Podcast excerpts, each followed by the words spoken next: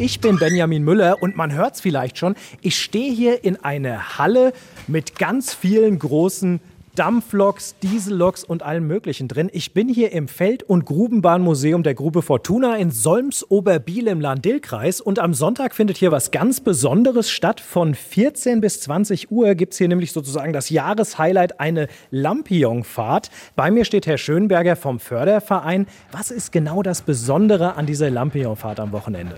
Ja, das Besondere ist die Stimmung, weil wir fahren ja im Dunkeln und die Waggons sind beleuchtet, die Lokomotiven sind beleuchtet, Feuerschalen, stehen entlang der Strecke und alle Kinder, die ein Lampion dabei haben, zahlen 3 Euro Eintritt, also ein bisschen ermäßigt. Normalerweise kostet es 5 Euro und 8 Euro für Erwachsene.